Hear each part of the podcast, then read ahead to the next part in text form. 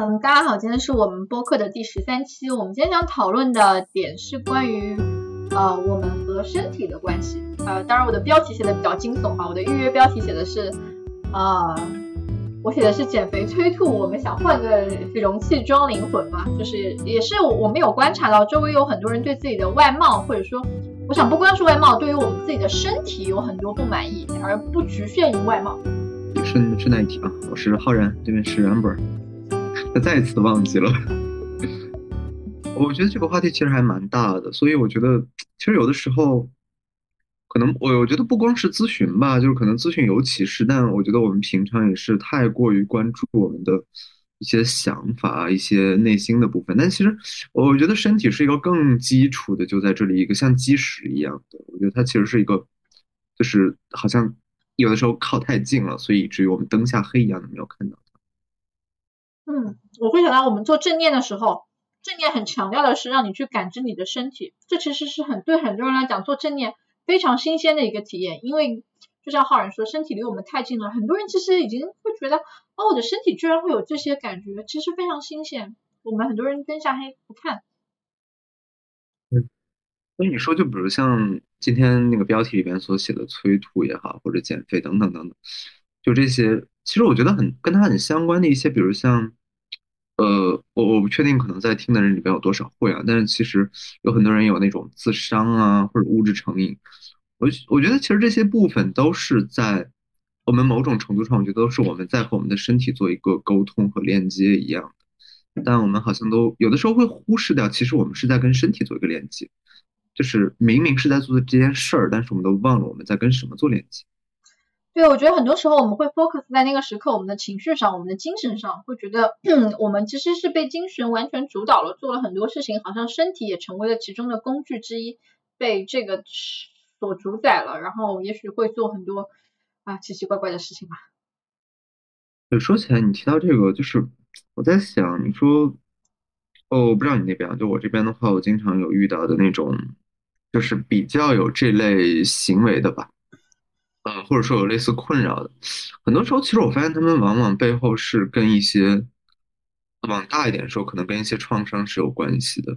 然后往小了说，至少也是有很多价值感缺失在那里的。所以我觉得其实它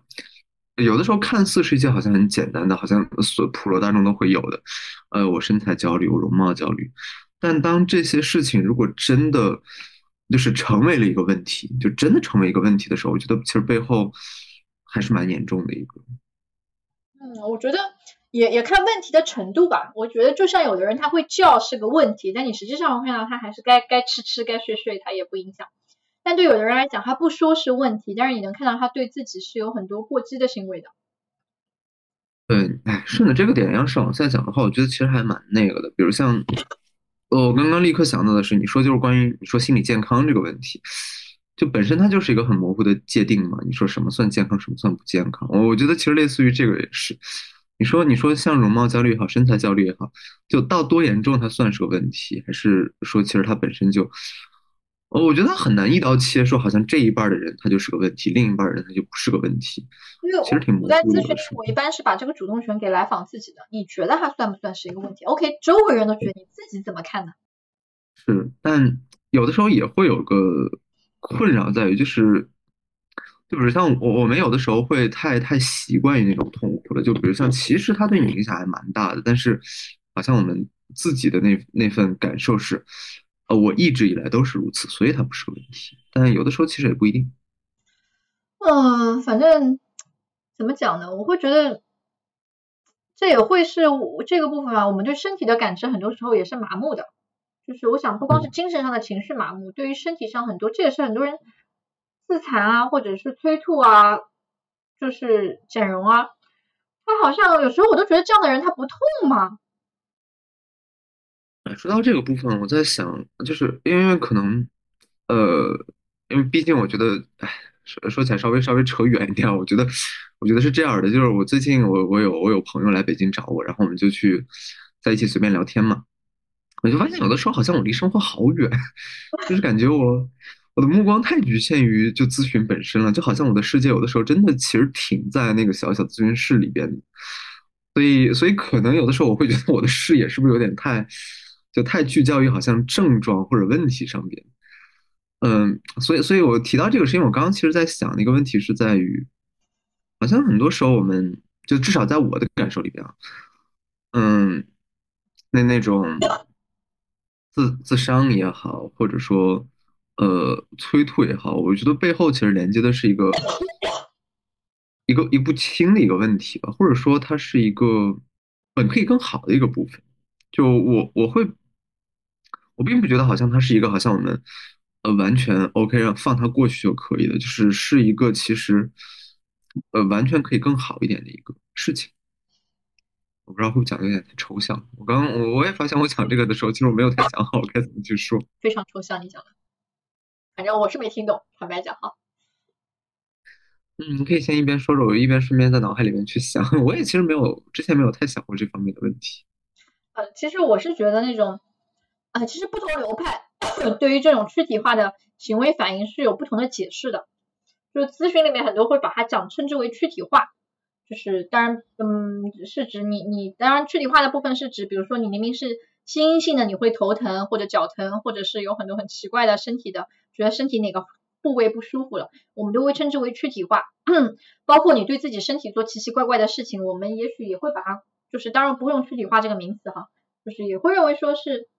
呃，不同流派对这个部分都会有不同的解释，比如说动力学也许它会解释为说是你的一些你的一种防御机制，就是这是你用来转移的一种防御机制，也许他会认为这是一种比较低级的防御机制，就是躯体化。然后如果是如果是像我们 CBT 的话，可能会去找你的你的念头，就是呃这里面也许会去深层的去找你的念头，也许是你觉得嗯你的自我意念或者说自我信念上面比较差。呃，对自己觉得评价比较低，所以你可能会会有一些这样的啊，这样的一些行为去转移这样的一些，嗯怎么讲呢？就是我再想想看这怎么说，就是这种药物成瘾啊，本身啊这种东西里面，也许都是在链接你深层的一些一些信念，去逃避啊，去回避啊这种这种感受，这种感受或者我很差的信念，然后。如果是如果是后现代那种疗法的话，他可能会认为说你这种这种对于自己有这种奇怪的行为反应，对自己的身体做这种奇怪的事情，可能也是因为说呃你迫于一种社会大的一些建构理论下，那种文化对你的 judge 的评论下，你无法自己自洽，然后你感觉到很绝望的情绪下，你无能为力，深深的无力感下，你只对自己有控制感，所以你只能对自己做一些很奇怪的事情，因为你别的什么事情你都觉得很无力。哎，当然，我这个部分都是我我非常粗的对这个流派的了解，就是随便讲的话，有可能他也他非常粗，并不是一定是这样的哈，只是去讲他的一个大的逻辑思维，可能是哲学思维，可能是这样子去看这些问题的。对，我觉得反正就就随便聊我们的一些感受和理解。呃，就在你讲的时候，我在想，就是好像我我明白我刚刚的内心的那种有点模糊不清的感受是什么了。就是一开始我们不是聊到说自伤啊，然后关于催吐等等。就是因为我我其实当时脑海里边冒出来一个念头是在于，呃，如果单看自伤、自残，我们一般会怎么去看啊？就是，其实现在我我在想，有的时候就像是在，就我最近看了一个很有意思的一个研究，就是关于如果有创伤和无创伤的人，他们在影像学上面的一些差异，就，嗯，会发现其实当如果我们是一个更更，就是好像。呃，很很安全的长大，然后很很幸福的长大。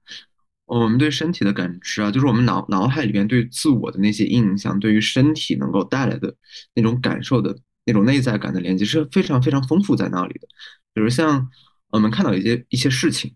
摸到一些东西，呃，脑海里面会有一大片的东西都被激活，然后是会非常充分的去理解。比如像我我摸到了一个水杯。它的触感、它的温度、它的硬度等等等等，会在会在我的脑海里激活很多很多的部分。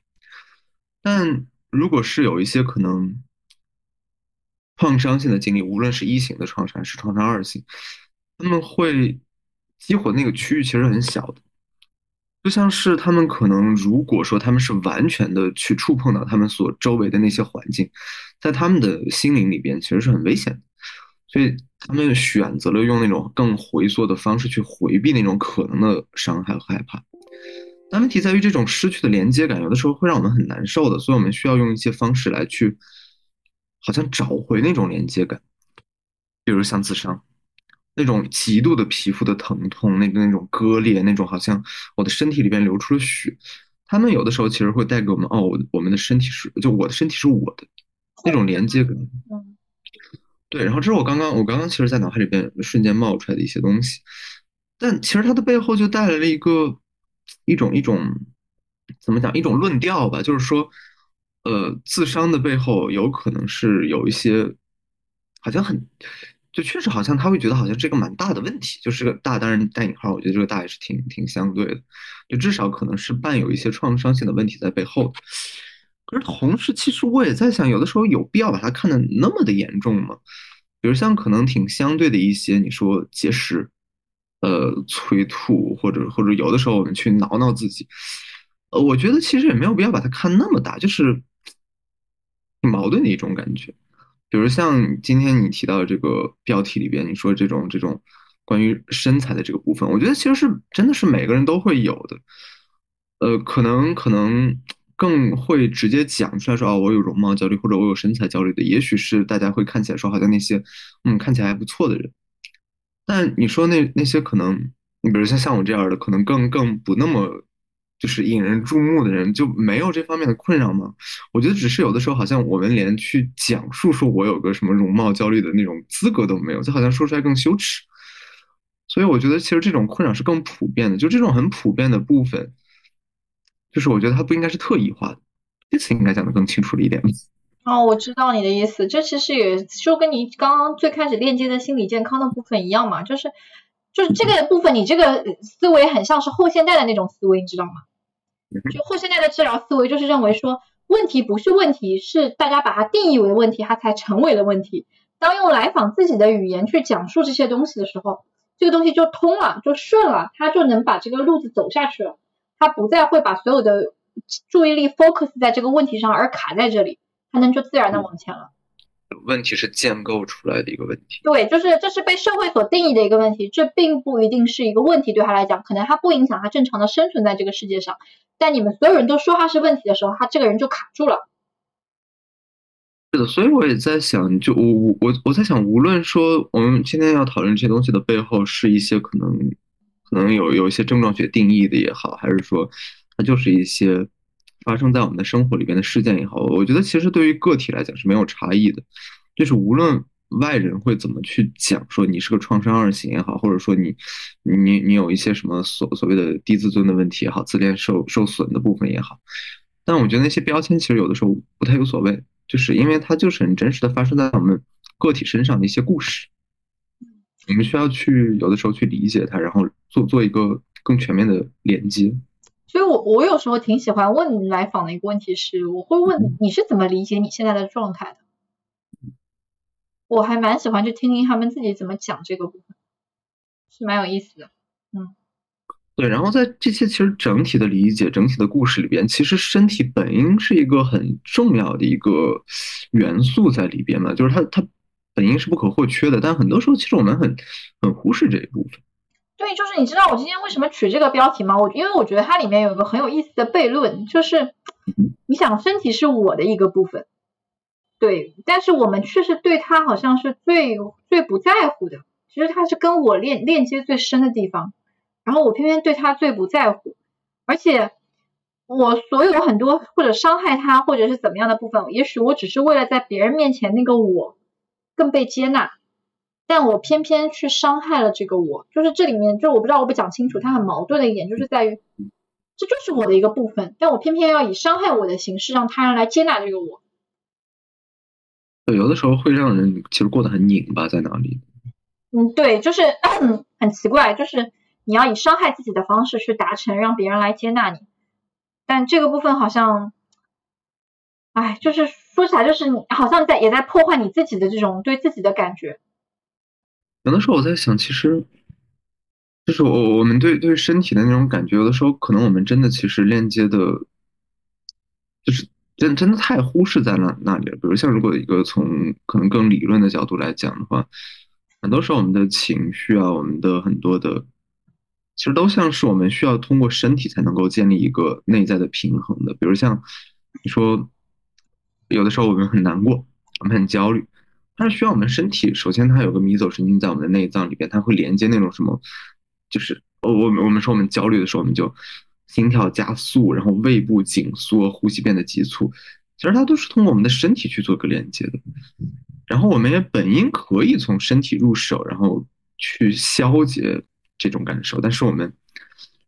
我们就好像这块明明那么那么重要又有效，然后我们就好像一刀卡断在那里了，完全不管，然后就只是去做一些其实更更更怎么讲，就感觉像像那种很很很很曲折的一种解决方式一样，然后忽视掉，好像把这一块就绕过去了。就在我看来，它就很像我之前所讲，就是它很像是杀掉一个我自己。是变成一个社会所更接纳的一个其他人的样子，这本身其实是一个非常悲伤的过程。是完全对自己的好像很漠视和否定在那里一样。对啊，就是你自己是不接纳自己的，但是你去做这些改变，你是希望别人来接纳那个改变后的你。这本身其实就很就很，这北上的内核是很悲伤的，就是其实你已经把那个原生的自己给杀掉了。我就想起来，其实很多就是在那个进士科去进修的时候，很多很多就是有进食障碍的那些啊。你看我我我很多时候一联想就联想到那种可能更更更重一点的，可能确实接触的比较相对多一点。就他们很多其实都是，就是他们他们是真的好像为了我我希望我的身材变得更好，像更好一点或者如何，所以去做那种伤害性的事情。其实不是，那往往背后是内心是住着一个其他人的。那个其他人呢，好像在要求他说：“你如果不怎么怎么样就不行。”所以他们其实很多时候在他们的这些对身体的伤害的背后，是好像像为了向另外一个人去证明我是 OK 的，呃，我是我是比较好的。啊，所以你想想，有时候人多可怜啊！人做了很多让自己很痛苦的事，是为了去追求一份爱，有那种关系的链接。想想啊，哎，真的好卑微啊！有的时候我觉得我们是需要把目光，就是更，就好像把视线从其他人的身上，或者说从其他的外界的事物上，稍稍挪回来一点，更集中在自己的身上。要长，但这种我跟你讲，这样意味着要忍受孤独，对很多人来讲，因为因为很多人的内心是很空洞的，他跟自己待待不住，独处对很多人来讲是未必能够去做到的一件事。我觉得其实我我有个很不一样的感受，我觉得有的时候我们的孤独感是由于，由于我们太把视线放在了外界本身，我们没有把视线放到自身的需求上面，就好像就好像有的人是为了建立关系而建立关系，其实其实有很多的我们遇到的很多人都是如此，就是我们太为了去建立那种好像维系住拉住那种关系，不要让它断掉，但是在这些时候，好像我们其实挺内心内心。这完全是好处在那里的。我想到你那个，你就是我不知道这样表达合不合适啊？是不是这么理解可不可以？就是很多时候我们认为建立关系帮可以帮助对抗孤独，所以我们去建立了关系。但其实只要你的内心是空的，或者说你内心是不填不能靠自己去填满的，其他人也没法帮你填满。对，我刚刚是想到一个那个一个应该叫什么叫寓言故事吗？大概类似吧。然后还还想到一个我。我我我的一个朋友，嗯，就是是说，就是你想象在这个世界里边，其实我们我们生活在这个世界里边，其实本身就有很多的空虚和无意感在那里，有那种感觉其实是很可怕。你可以想象一个很很茫茫的大荒漠一样的，然后沙漠、狂风，然后昏天黑地的，你也不知道该去哪里，然后。其实很多的意义都是本身是不存在的，我们需要自己去建建构那份意义。但是在没有建构出来之前，呃，很可怕，哪里都是空空的。然后我们一个人走在这个荒漠里边，我们只有一个人，那那种那种孤独感是会吞没掉一个人的，非常的可怕。所以当我们去发现有人哦，原来这个沙漠里边还有别人的时候，我们肯定有的时候会很本能的靠近过去。就两两个人在一起那种感觉会稍稍好一点，但但问题在于，如果我们完全无法去承受那份恐慌，我们就好像会把那个人当做一种工具一样的绑到自己的身边，就好像视作一份铠甲一般的去帮助防御那种那种若有若无的孤独感。但问题在于，因为我们是害怕那种感觉而把它绑在了我们的身上，所以它无意间其实提醒了我们，我们有很强的孤独感和空虚感在这里，就好像我们死死的抓住那些关系不放手。所以有的时候我们抓的越多，就好像身上我们身上绑的人越多，其实越在不经意间提醒着我们，你是很孤独的。所以有的时候，我觉得我们越是把目光或者注意力集中在关系本身上面，其实越会让我们凸显出来我们的那种孤独和空虚。所以，如果有一天你能够去把那种把身上绑着那么多人全给他解下来，然后把那些人他们放到身边。只是当做一个在旅途中遇到的一个人，然后也许那个时候我们虽然可能还会很孤独，还会很恐怖，但至少不那么突显的那份那份痛苦了。我们是感觉有人在陪着我们的，而不是当像个工具一样的在帮着我们去防御什么。你说这个的时候，我会想到《哈利波特》里的冥想盆，就是我觉得冥想盆很多时候其实在，我觉得是 J J K Rowling 以这种。儿童故事，当然它也是一个成人小说了。这样的形式在以另外一种形式去传递，就是当这个人去世了，不在这个世间的时候，那些记忆本身对我们来讲依旧很有意义，而不是因为这个人离开了这个世界，我们就很恐慌、很孤独，也许就嗯，就好像一无所有了。我要把这个人牢牢，就像你说的，绑在我的身边。也许他就像是，就是我们跟很多人去经历的那些。那段时间里面有一些东西，就像那个冥想盆里面的那那一丝记忆，那个记忆球，其实它会一直藏在我们脑海深处。当我们以后孤独的时候，会拿出来，在脑海中就是翻出来看一看，它又会给我们力量，好像这个人其实还是在我们身边的。但很多人觉得说，OK，这个记忆不足以，好像不足以支持我，我要把这个人牢牢的绑在我面前，绑在我身边，他是随时随地能被找到的。是的，你刚刚提到，就就他其实很像，就我刚刚想到的。发生在我身边的那个事情，就是有个人他的自己的他的困扰之一，困扰之一就是他觉得很孤独，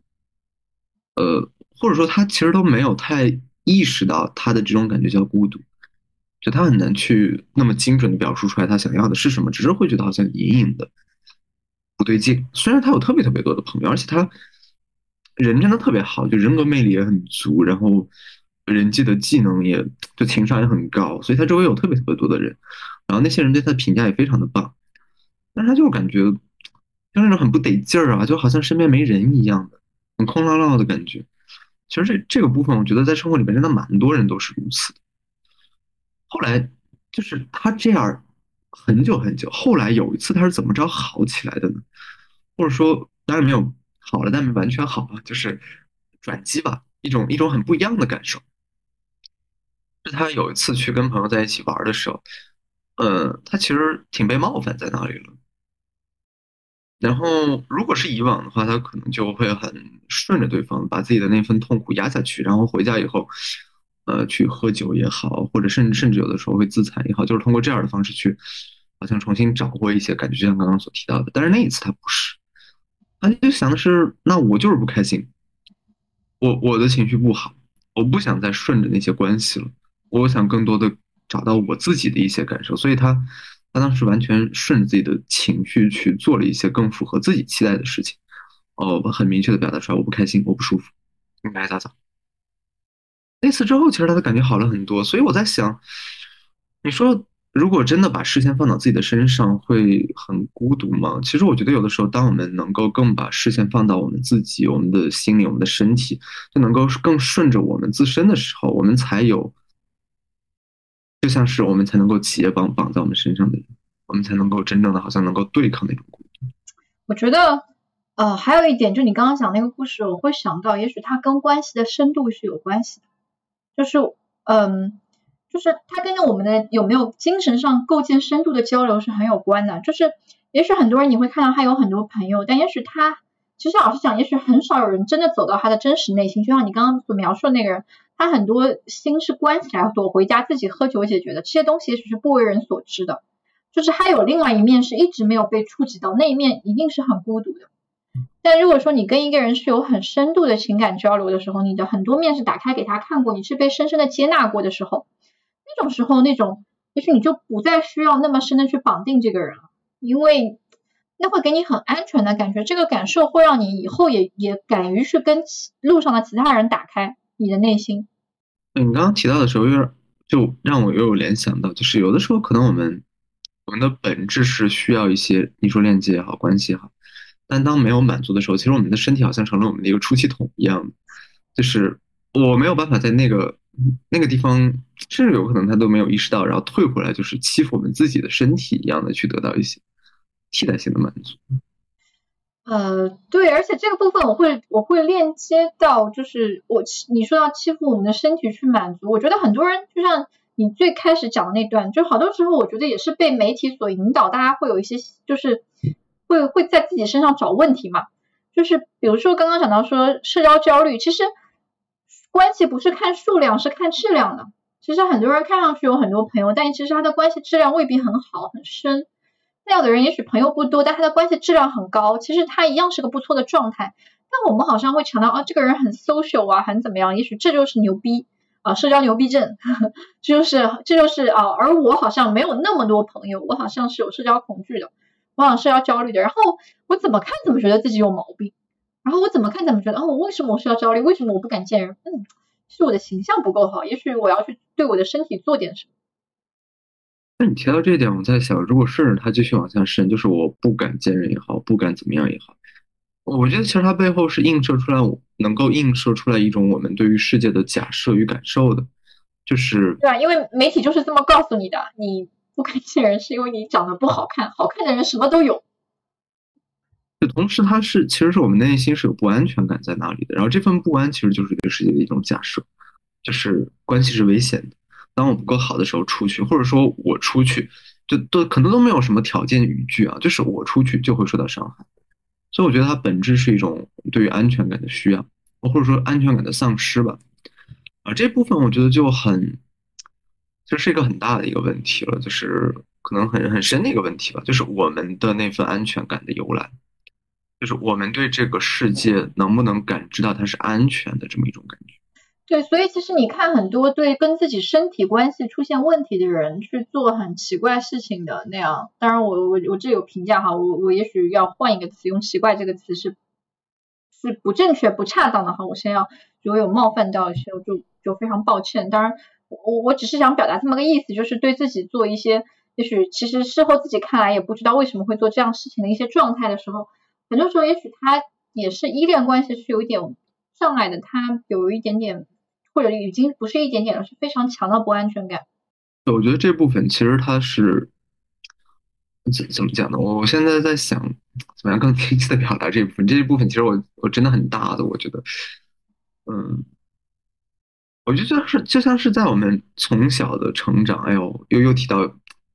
就是儿时经历了，我觉得很多时候确实我们很难不提到那一块啊，因为这是我们人格构成的基石嘛。其实任何状态都绕不绕不开过去，如果他要做深层的人格改变。对，我觉得就是在我们成长的经历里边，如果我们不能够从小的，好像就给到机会，好像能够很很像舒展开的一样去接触外界，就是比如像当我们嗯，当我们很难过的时候。如果如果对面的人是一次次的那种很很温馨的笑脸一样的，哦天呐，你怎么了？然后来讲讲你的痛苦吧。然后如果不是如此，而是那种很淡漠在那里的，或者干脆就是一种很批判的，就是你哭什么哭？有什么好哭的？就那个那个给我们带来的感受，一点点累积在那里是不一样的。它是很影响到我们的我们的感知，我们的包括我们身体上的，我们我们的那个情绪能够是否能够是宣泄出去。我们的身体是否能够感觉到舒适与安全？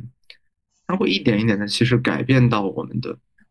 从心理心灵上讲，我觉得是会改变到我们的一些认知；从身体上讲，其实它也切切实实的会改变到我们的一些，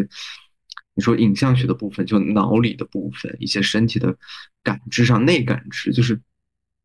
那种那种从上到下的一种连接感。所以我觉得有的时候，当我们去好像有不安全感在那里的时候，其实是我们。就我们跟世界的那份连接是断掉的，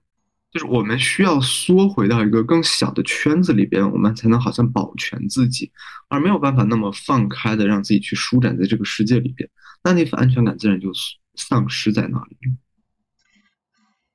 但其实我也觉得，就是那种这种好像是一个很无解的状态，因为你想，其实一般这种都是非常无力的状态才会去做自伤自残，因为他真的无能为力。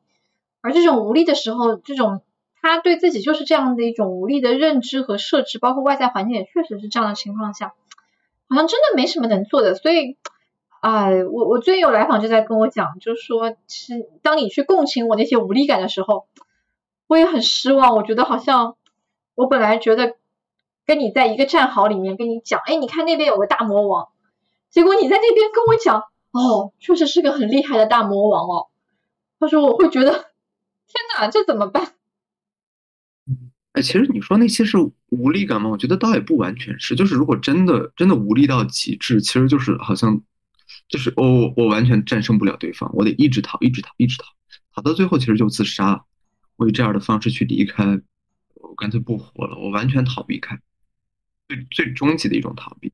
但像自伤也好，或者说像那种那种各种的，可能确实至少从痛苦程度上讲会稍微轻一点。呃，节食也好，催吐也好，我觉得其实他们都是一种努力了，他们是向外突的一种，他们是希望通过这样的方式，这种更可能更。更惨烈一点的方式去获得一种一一种和外界的连接和自己的连接。哎，我就在想，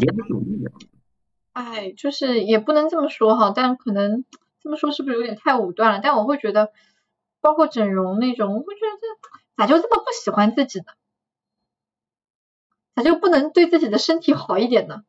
就是就是我当然我不是说那个简单的那种，可能去去去去只是做一些微调哈，有就我是说那种整容成瘾的。包括也许会有呃催吐行为，暴食加催吐的那种，就是非常就是有点极度化的 over 的那种，我我真的会觉得就是 就是对自己好一点，好像对确实很对很多人来讲，这种身体的部分好像真的感受不到，好像他很多身体有时候都觉得这个身体好像真的像是一个躯壳麻木掉了。哦，对我其实知道你刚刚所讲那个部分就。我我想到也许有一个例子能够去去去，比如像强迫症，嗯，你说的可能最常见的那种检查检查性的那种，对，说门关门关上了没有？你说有的时候我们确实心里不放心啊，就是我觉得这种这种这种不安焦虑本身它是很正常的，所以我们需要回去看一下这个门有没有锁上，回去再检查一遍。我觉得就像是如果有人对自己的身体不舒不满意哪里不满意，然后我想呃什么拉个双眼皮啊，调个鼻子啊，我觉得这个。呃，其实蛮蛮正常普遍的，但就像强迫一样，你得一遍一遍一遍不停不停的十几二十回的去检查那个门有没有锁上。我觉得本质其实跟那种整容成瘾是很类似的，就是那种那种焦虑不安是没有办法通过这种行为而消减下去的。然后他他只能很痛苦的像一个小循环在那里，没有办法像越过那片泥沼一样，去更建设性的做一些其他的事情，好像整个人被困在那里。是的，被困在那里，被卡在那里。哎呀，但是，哎，有时候真的觉得，哎呀，人真的是一个很神奇的动物。就是我们的精神呢，有时候精神能创造很伟大的力量，力量，但有时候的精神呢，又能把我们耍的团团转。就那个精神会把我们困死在这个地方，我们走不出去。但其实，可能外界有一些事情发生了，但是我们的内心的那个部分，好像是困的我们最重的那个力量。你提到这儿，其实提到这里的时候，让让我刚刚思绪延展了蛮多啊，就是，呃，比如像你说，当我们去呃干预一些有创伤性的，哎呦，然后我我们一般会做什么？就是，嗯，比如像我们会做那种学会和情绪待在一起，而不是好像回避或者就就更更平静的和只是待在一起去感受，然后就像是在遇到一片泥沼的时候，呃，可能以往。就是确实非常有效的一个方式，就是我遇到一片泥沼，我为了害怕自己掉进去，我就退回来嘛，我不往过走了，很棒，很不错的一个方式，会保护我们。但同时它阻碍了我们越过它继续往前走的可能。所以有的时候我们需要去静静的待在泥沼里面去适应那一片，然后有机会能过去。对，大家不要听我们讲这个部分好像很轻松哈，就是跟泥沼待在一起。但你知道，对于创伤性的人，很多这个创伤都是有虐待性的，对他来讲就像待在人生的渣滓洞，就是他每周要一个小时跟咨询师一起回到那个人生的渣滓洞。你要知道，对于这些来访来讲，很多是真的受不了，是崩溃的不行不行的。是，对，但但是同理啊，我觉得同理的话，就是你说身体，我觉得身体也是这个部分，就是有的时候，嗯，你说各种的对身体的忽视也好，或者对身体的一些，我觉得是真的可以叫做摧残了。所以我觉得本质其实跟刚刚我们谈到情绪是很类似的，就是好像身体本身有的时候也像是有一片泥沼，呃，我们要不就忽视掉它，就退回去。要不就是做一些更惨烈的方式，好像，呃，就总归不是以一个很很建设性的方式去越过它。我觉得身体和情绪在这里边都是有类似的，就是有的时候也会都像困住我们一样，而不是越过的。是，就是那个困住我们的部分，就是可能是需要你，你有有有有勇气不逃。但是这个部分真的，我我觉得其实我们说真的都很轻松，当只只要。咨询师们去做过创伤来访的咨询师都会知道，这个部分对来访来讲，真的是我我觉得很多来访是根本受不了那个强度的，所以他他需要咨询师做创伤来访也需要非常小心、非常审慎。这也是为什么我们对于一些有的咨询的，就是上次我们也讨论过嘛，对于那个里程咨询之类的这种咨询方式，我们是很 diss 的，因为创伤创伤的打开是很容易的，因为它就是有一个特定的场景的。我们要去打开它，要去把这个人搞得痛哭流涕的，是容易的。但是你怎么样是能够在小心翼翼的保护他的情况下，想让他不是崩溃掉，而是能够一点点的去治愈他，这是这是需要咨询师很多的很小心翼翼的努力和尝试的。那种分量是很重的，必须很小心的过去。对，就是我们会一点点调剂量，就让你一点点的剂量往上加一点，加一点，加一点，让你一点一点一点回去，而不是一下子把你咔推到就是。咔把你一脚把你踹海里去。对，我所以，我我刚刚在想的是，你说有有的时候，其实我觉得都不该好像把身体啊这些好像分割开去讲，因为因为他们本来就是一体的。就像呃，你说在咨询里边，我我们其实不是说好像只在谈认知，只在谈好像脑皮层的一些东西，因为他们是连，就是他们的触角是延展在很多的层面和维度上的。我们在谈事情，其实我们也是谈我们的情绪、我们的、我们的身体的一些记忆我们的一些想法。我们在日常生活中也是如此，任何一件事情，其实它都是联系在我们的、我们整体的方方面面的，像是身体为基石啊，衍衍生出来的各种各样的东西。对，其实我觉得，如果是呃现在在听我的听众，就可以，你可以感受一下，此刻就是我们正念里面会讲的，就是此刻你的双脚落在地面的感受。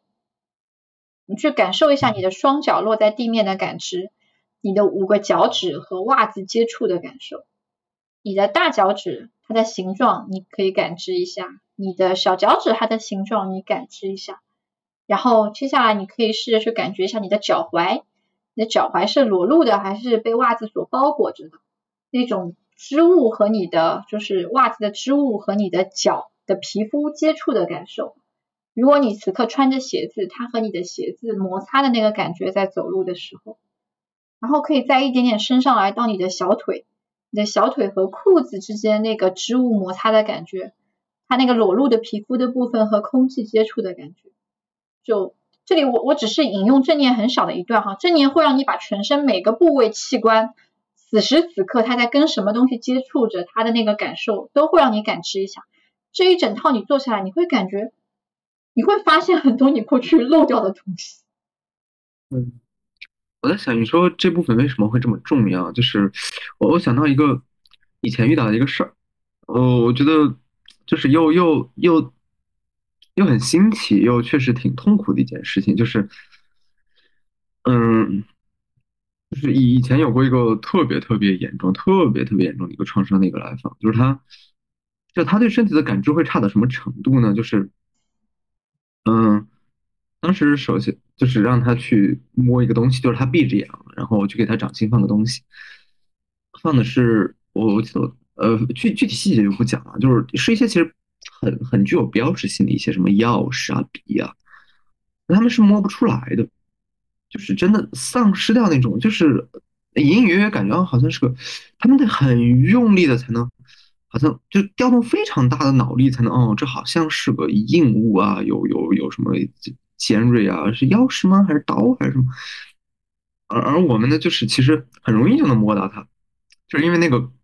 触感，那那种那种那种东西会很快的进入到脑海里边，但是他们就是断掉在那里的。哇哦！然后包括像你说情绪上，呃，之前有比如像，呃，一个一个很常见的一个问句啊，就是如果如果你走在马路上，然后一个很一个车速多少很快的一辆车就迎面驶来。还没来得及刹车，就眼看就要要撞上你了。然后你的，你想象你的感觉。那对于我们来讲，其实很很多时候，那那种恐慌，那种那种惊慌失措的感觉，会立刻就好像只要你深入想象，你会立刻涌涌上来。但是如果是真的很重的创伤的话，他们是很很淡漠在那里的，就是战或逃已经完全失效了。他们他们。整个就是很那种 numb，就是很木木僵在那里。呃，我应该会逃吧，就是不带情绪色彩的一些很好像很迟缓的一种行为上的一种抉择。所以有的时候为什么身体的感觉那么的重要？就是其实这些包括像正念也好，包括像这种感知也好，内在的感受连接，它是在帮助我们一点一点的拿回我们本应其实是很理所当然本来就该有的一种我们与世界的那种。连接感，对身体，它就像是一种，我很难想象，我现在很难想出来一个特别贴切的一个比方，就就感觉就像是一个，或者说它就像一个窗口吧，我觉得像一个窗口，就它本来是我们，我们与这个世界怎么样建立连接的？我们通过我们的身体建立连接嗯，这个身体当然也包括了很多维度，但是有的时候，当然这个窗口本身好像都都有很多地方被糊起来了，那对这个世界的感知肯定是有偏差在的。所以，比如像那种不安也好，或者一些可能更更带有攻击性的一些假设，都会出现。我们需要把那个窗户擦得更干净一点，我们才能够重新获得对这个世界原本是怎么样的一种感受。大体如此，所以我觉得身体是非常非常非常重要的。不光无论是对无无论是你说偏长一点的也好，还是就说在惯常的生活里边也好，它都是一个很重要的，但是又被我们挺漠视的一个东西。嗯，我想你想表达的也也许我这么理解哈，就是当然我想我我也认同这个部分，就是我们身体本身是一些信息的接收器，就包括我们做很多精神科类诊断，你去看 DSM 的诊断手册，它里面很多都是带身体反应的。就是它都里面的一些诊断指标，就是会问来访，不对，它是一体的，不光是你的情绪感受，它也会有一些身体的反应，当时是怎么样，达到一个什么样的标准，可以称之为什么？它它都是一体的，所以就是浩然刚刚也讲到说，它是我们的一个信息的一个窗户，它也是有有信息的，就有时候其实你也可以去感受。你所了解的你的愤怒，你真的真的充分的理了解你的愤怒吗？就是你的，也许愤怒你也分很多层次，你也许你有的时候愤怒你会手心出汗，有的时候你的愤怒又不一样，就是它非常细微的差别。当你能够更了解你的身体反应的时候，它相当于帮你多一个线索去了解你的一些感受。呃，你提到这儿的时候，我又想到身体也许还有一层功能，就像是它身体有的时候是帮助我们去理解世界的，比如像我到底有多愤怒。那其实我们的身体会告诉我们答案。对，气到发抖。对，还是说微微的心心颤，心心心口好像颤了一下，还是说气到好像整个心都快跳出来了？对我们很多时候太习惯被大脑所主宰了，而大脑很多时候就是它对于身体的这种反应的捕捉，我们的捕捉力是比较弱的，或者说它需要练习。而我们很多时候太太最多的被练习的是语言的表达。而我们对于身体的观察，在我们特别是逐渐成年之后，就小朋友也许其实我觉得观察身体还比成年人多一点。哎呀，你有没有长高啊？你最近怎么样？就是而成年人的好像大家都不怎么关注自己的，就是就是关注身体的感受。我我都不是说那个身体的外貌呈现，而是你自己对于自己的你此刻的手掌这是什么感觉？大家会觉得这个问题很傻，你知道吧？你提到这个，让我突然想起来，就是我之前还在读研的时候，去有一次组会，我们去聊天儿。记得当时有一个聊聊一个话题，就是说，在就是接那种呃青少呃儿童青少年，尤其是那种幼儿的咨询里边，那种感受和接成人的来访非常不一样。其中有一个点的不一样就是言语化的部分，就是感觉成人来访，因为他在我们的社会里边摸爬滚打这么多年，然后我们就无时无刻都在不都都在用这种语言去讲我们的想法、我们的需要、我们的就是用语言去做各种各样的链接，所以这部分被强化了、被训练的特别的好。但就好像把目光一点点只聚焦到于此了，就好像抛开语言，我们就干不了任何的东西了一般。而对于孩子来讲，因为他们的言语化的功能其实没有那么的好，所以他们除开用语言，他们会用其他各种各样的维度去表达和感受，画画儿。呃，玩沙盘，然后或者气的跺脚，这些在城市上很难去看到。然后他们都会习惯于我生气了怎么办？我试着怎么把它表达出来。我有需要了怎么办？我试着怎么把它用语言给说出来。就这部分太太局限了我们的东西了。就包括像身体，我觉得就就是一个因为语言语太过于发达，所以被好像遗忘在一个角落里边的一个东西。嗯，所以我我我我其实会觉得，如果当我们想对自己的身体做一点什么的时候，包括比如说你想纹身啊，当然我并不是说它有伤害性啊，包括你想纹身啊，你想做什么的时候，也许你可以试着把你的这个外壳的部分做一个就是具象化的一样，就你你假设在你内心你的这个躯壳它像是一个小人，你可以试着跟他商量一下，说，哎，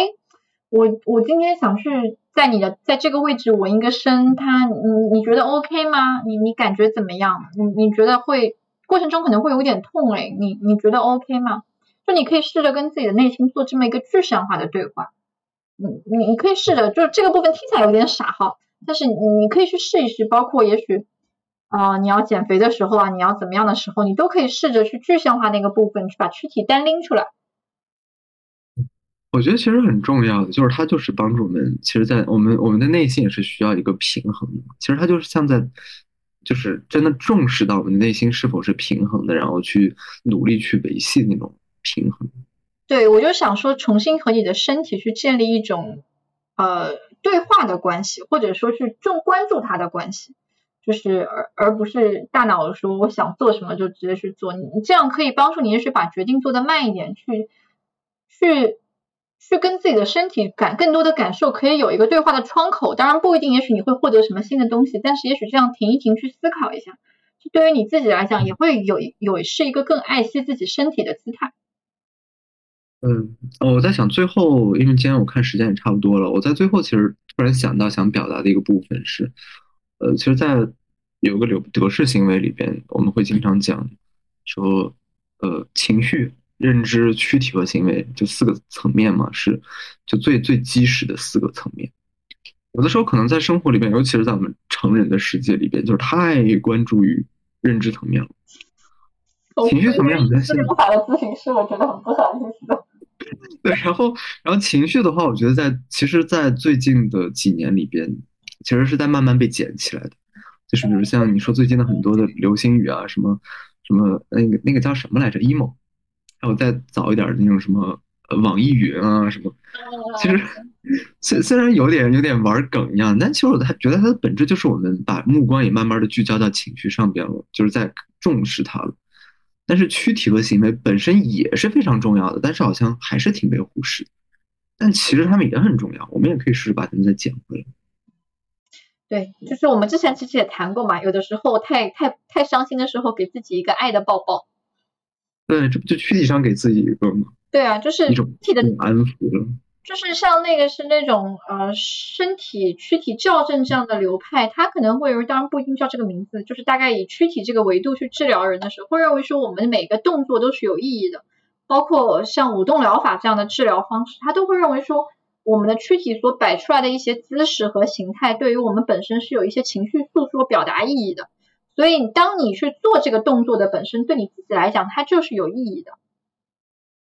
对，这，啊，我觉得其实之后我们也可以谈谈具身的那个部分。你刚刚谈到那个，其实我觉得就很具身嘛，就所所谓的具身，不就是身体其实和我们的认知是有连接的？呃，那个时候会觉得这个理论很新，现在会想，这种东西还居然还需要强调，本身也挺有问题的。那你就知道成年人的世界，我们是多么忽视自己和身体的连接了。就是大家都是强调认知层面上的那个连接嘛，虽然我作为一个 CBT 的咨询师，我每天在强调认知。嗯，OK 啊，最后最后分享给我想起来一个蛮有意思的事情，就当时在就是受训创伤的那个说说什么我们可以做蝴蝶拍，就是当当时那个老师是在汶川那边去工作嘛，嗯，而他当时就在汶川那边带着很多人去做那个蝴蝶拍，里面真的很很创伤的一些体验在那里，然后蝴蝶拍就是什么交叉跟什么埃及法老一样，然后交替的拍自己的肩膀，啊，其实当时坦率讲，当时我们在底下。就至少是我，我当时在想，看起来怎么这么傻呀，好蠢啊，看起来。但慢慢的发现，其实是真的，就是那那种那种，就是拍拍击自己肩膀那种触感，那种被安慰的感觉是很有效的，尤其是在那种很受伤的时候。哎呀，我要去试一试。呃，我想大家就是，嗯，我们今天讨论的部分，我想也许都是在讲有一些部分，我想也许有跟大家的生活经历，也许会有一些共鸣的部分，也希望对大家有所回应。然后，呃，有有提到说抱自己很难，不如抱一只玩偶兔子，这个部分也是 OK 的。其实它也很好，其实对，这是很好的方式，就是。只是在强调说，我们做的就是在即使在有的人看来，成年人不该做这样的事情，但我们其实，在我们咨询师看来，这是我们本来所拥有的能力，但是我们被成年人这个身份所绑死了。其实这是很有效果的，这就是一个一个一个呃，对我们来讲是有意义的一个维度，身体的感知，这是有有意义的。你抱自己也好，抱兔子也好，都 OK。对，而且是这样的，我在想，你说这从客体关系来讲，它不就是一个？呃，从术语上，它不就过渡性客体嘛？那通过这个去获得一些，你说成人就没有吗？这别扯淡了，成人不也有吗？你说，你说摸钞票那种那种开心，数是点钞那种开心，它不也是吗？一样的，我觉得可以。对啊。对，你要相信别人点钞票的快乐和你和你抱一只兔子的快乐，你们本质上是一样的。对。所以就是呃，大概就今天看。大概就到这里，呃，好的，然后，呃，我是 Amber，然后对面是浩然，然后大家在后续的过程中有任何问题都可以留言，或者是啊，或者发弹幕啊，什么都 OK，就是过程中我们发邮箱，邮箱，对我们还有邮箱，对，也可以写邮箱，写邮件给我们，对，所以今天就到这里啦，谢谢大家啊，大家晚安，大家拜拜。